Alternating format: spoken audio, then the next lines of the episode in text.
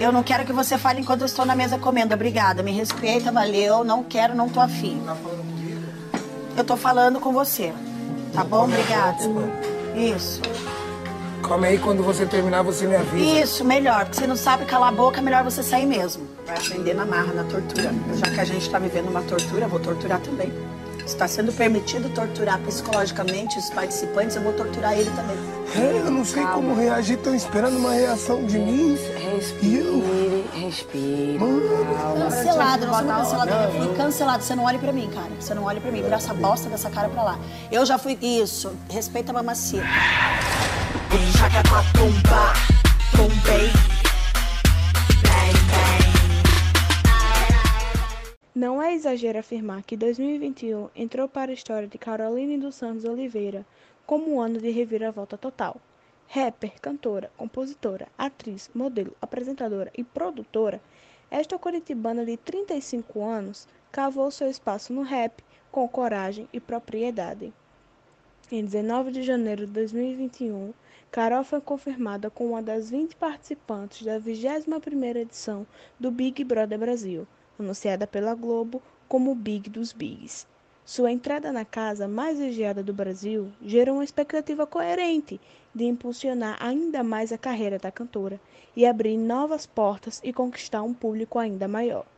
Mas algo deu errado nesse roteiro, previsível e a mulher mais considerada porta-voz das causas feministas tropeçou num degrau arriscado da soberba e viu sua popularidade rolar escada abaixo graças ao seu comportamento definido como abusivo, impulsivo e arrogante.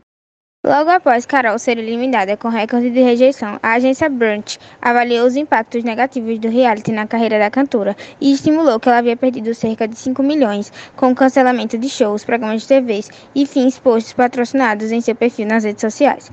De personalidade consagrada do rap e do empoderamento feminino, ela se tornou em person não grata e cancelada em todos os canais de interação.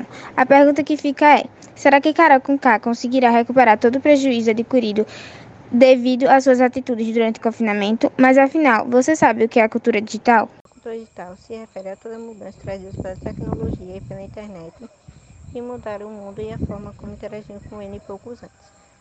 Em uma sociedade que ainda está crescendo e se transformando, a cultura digital surge por meio de práticas sociais inovadoras que reconfiguram muitos aspectos de nossas vidas. Era possível se interagir com outro lado do mundo tão rapidamente como agora?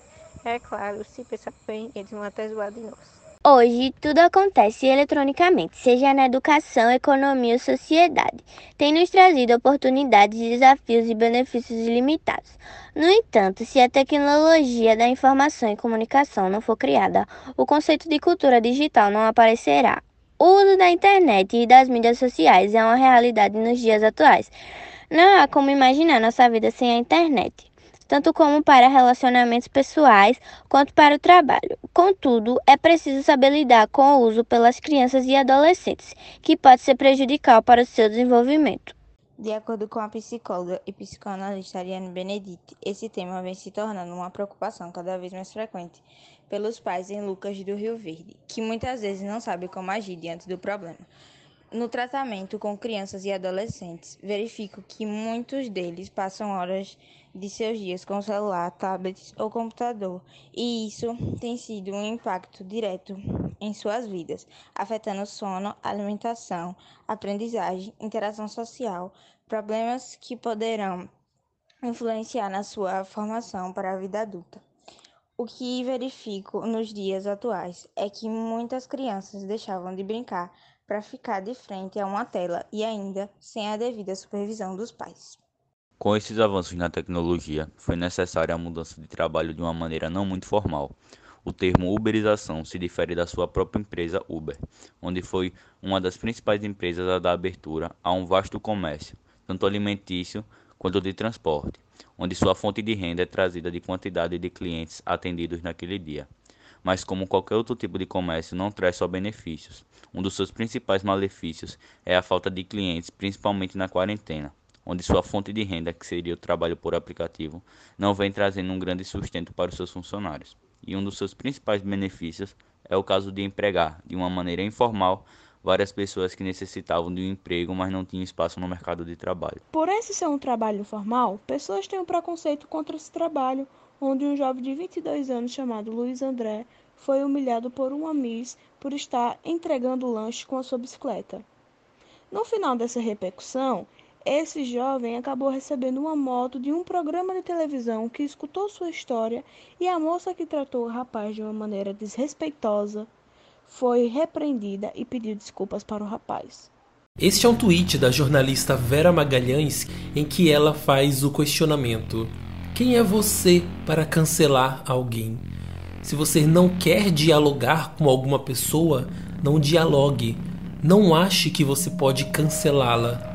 Você não é Deus, juiz, nem dono da verdade.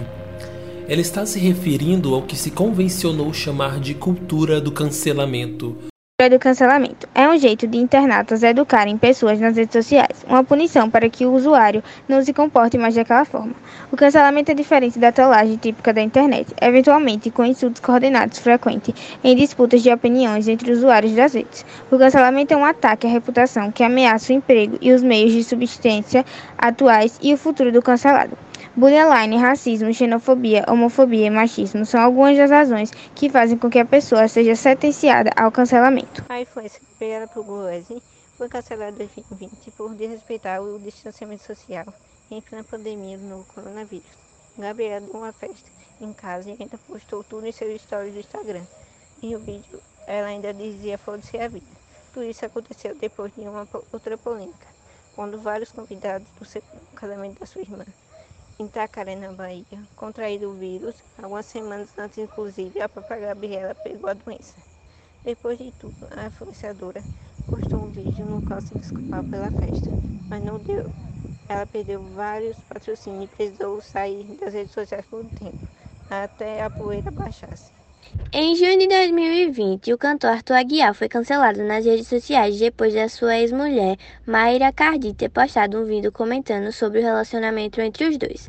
Na gravação, ela falou sobre a manipulação e a traição por parte do cantor. Com a disseminação de internet e avanços tecnológicos, o ciclo educacional sofreu mudanças significativas e uma modernização marcante que pode ser vista apenas observando que enormes enciclopédias foram substituídas por um único site chamado Google e que trabalhos ao invés de serem escritos à mão podem ser simplesmente digitados no Word, impressos em uma impressora ou simplesmente enviados para um e-mail, além de ter melhorado a interação dos alunos nas aulas, principalmente quando tratamos do, de ensino online. Com a modernização, o setor financeiro sofreu mudanças e pode-se dizer que a chegada das máquinas no meio de produção, já que elas não precisavam ser ensinadas, não precisavam parar para descansar e também não estão menos propensas a ter falhas.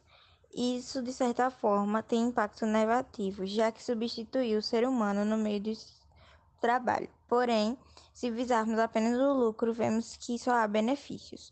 Outras mudanças é em como agora as empresas podem expandir seu negócio mundialmente com mais facilidade. Exemplo disso é que temos bastante acessibilidade em comprar produtos da China, já que para isso precisamos apenas acessar um site e fazer um pedido.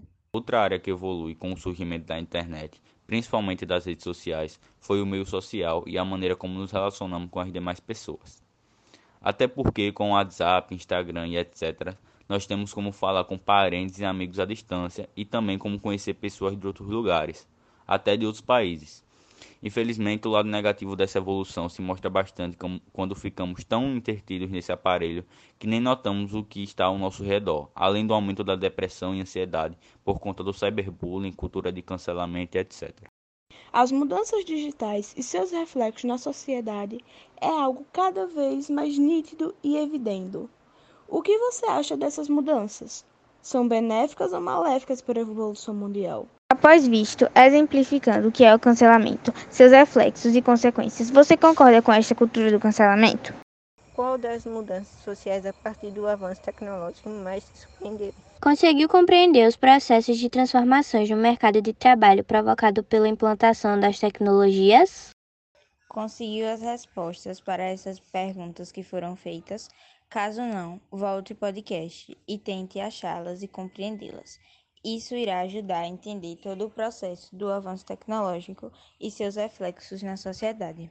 Por fim, para encerrar este episódio do podcast Cultura Digital, você ficará com a mensagem sobre a cultura do cancelamento e os linciamentos virtuais. Muito obrigado pela atenção.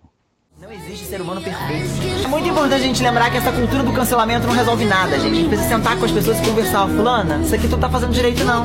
Melhora. E a pessoa melhora. Mas tem que dar oportunidade pra pessoa melhorar. Não você tá atacando, não. E é o que eu sempre falo e repito pra vocês, gente. Se você não gosta do conteúdo, só não consome ele. Não precisa ir lá e xingar. Não assiste. Tu não gosta, não vê. Tu que escolhe o que tu assiste na internet.